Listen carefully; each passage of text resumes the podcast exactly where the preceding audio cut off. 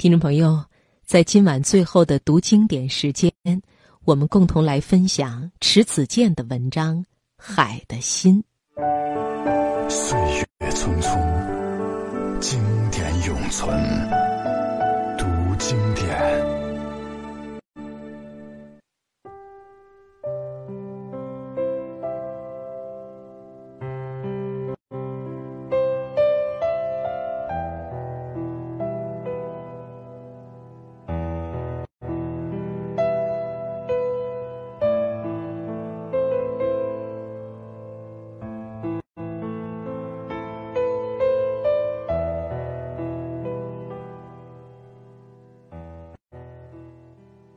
十一年前，在爱尔兰的都柏林海湾，我遇见了一对特殊的看海人。那该是一对母子吧？待他们走到近前，我发现，老妇人原来是盲人。海上波涛翻卷，鸥鸟盘旋，老妇人看不到这样的景象。可她伫立海边。与海水咫尺之遥，双手抱拳，祈祷似的望着大海。扶着他的儿子，不时在他耳边低语着什么，他也不时回应着什么。从他们驾驶的汽车和衣着来看，他们是生活中很普通的人。但大自然从来都不拒绝任何人，他会向所有爱他的人敞开怀抱。在我眼里，一个人的身体里埋藏着好几盏灯，照亮我们与这个世界的联系。我们的眼睛、耳朵、鼻子、舌头和手都是看不见的灯。眼睛是视觉之灯，耳朵是听觉之灯，鼻子是嗅觉之灯，舌头是味觉之灯，而手是触觉之灯。当一盏灯熄灭的时候，另外的灯将会变得异常明亮。站在海边的老妇人，她的视觉之灯熄灭了，但依赖听觉，她依然能听到大海的呼吸；依赖嗅觉，她仍旧能闻到大海的气息。而她，只要弯下腰来，掬一捧海滩的沙子，就能知道。大海怎样淘洗了岁月，它的触觉之灯也依然是明媚的。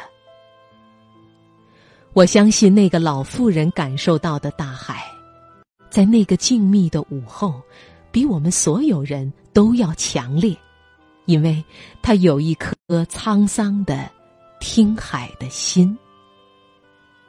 看来世上没有什么事物。能够阻隔人与大自然之间最天然的亲近感。我热爱大自然，因为自童年起，它就像摇篮一样与我紧紧相拥。在故乡的冬天，雪花靠着寒流一开就是一冬，雪花落在树上，树就成了花树了；雪花落在林地上。红脑门的山雀就充当画师，在雪地留下妖娆的图画了。而雪花落在屋顶上，屋顶就戴上一顶白绒帽了。在大雪纷飞的时令，我们喜欢偎在火炉旁，听老人们讲神话故事。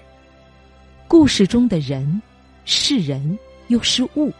而故事中的物、是物又是人，在故事中，一个僧人走在夕阳里，突然就化作彩云了；而一条明澈的溪水，是一颗幽怨的少女灵魂化成的。山川、草木和人，生死转换，难解难分。听过这样的故事。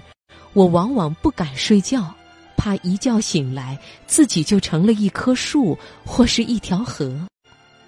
虽然树能招来美丽的鸟儿，河流里有色彩绚丽的鱼，但我更爱家人。当春风折断了雪花的翅膀，冰封了一冬的河流就开了。雪化了，这样的神话故事也就结束了。人们不必居于屋内，用故事打发长冬了。大家奔向森林，采集一切可食之物：野菜、野果、木耳、蘑菇，甚至花朵。一个在山里长大的孩子。在用脚翻阅大自然的日历时，认知了自然。我们知道采花时怎样避开马蜂的袭击，又不扫它的兴；知道去河岸采李子时，怎样用镰刀头敲击铁桶，那样才会赶走贪吃的熊；知道在遭遇蛇时，怎样把它甩开；知道从山里归来时，万一身上被蜱虫附着。怎样用烧红的烟头把它们烫跑？我们在掌握这些知识的同时，也从山林里带回一些疑问：蚂蚁为什么喜欢暴雨前聚堆儿？猫头鹰的眼睛在夜晚为什么会发光？蜻蜓为什么紫白红黄都有？露珠为什么怕太阳？蓝铃花？为什么喜欢开在路旁？因为听了太多的神话故事，我们的问题也有另类的。被啄木鸟吃掉的虫子，会转世成一棵草吗？灵芝是月亮栽下的吗？人参是英俊少年化成的吗？所有的好心人前世都是白桦树吧？因为这种树多么像蜡烛啊！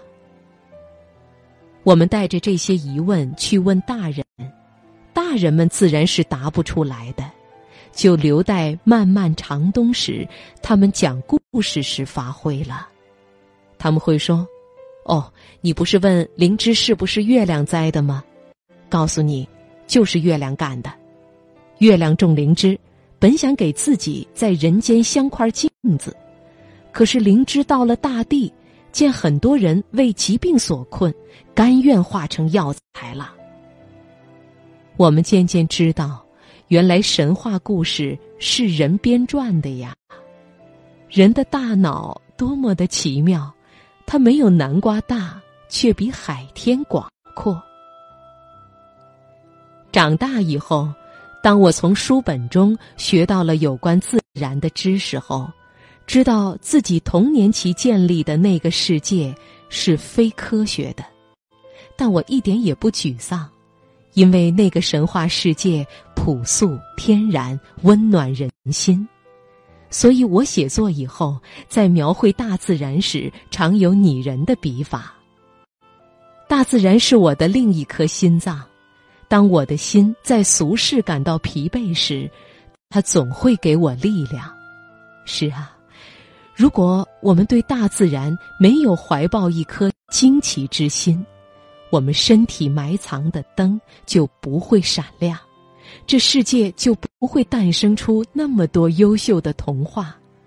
我们在冬夜的炉火旁，也就没有听神话故事的美好时光了。其实，对大自然的惊奇之心，不仅孩子应该有，成人也应该有。因为它能持久的生发心灵的彩虹，环绕我们的人生。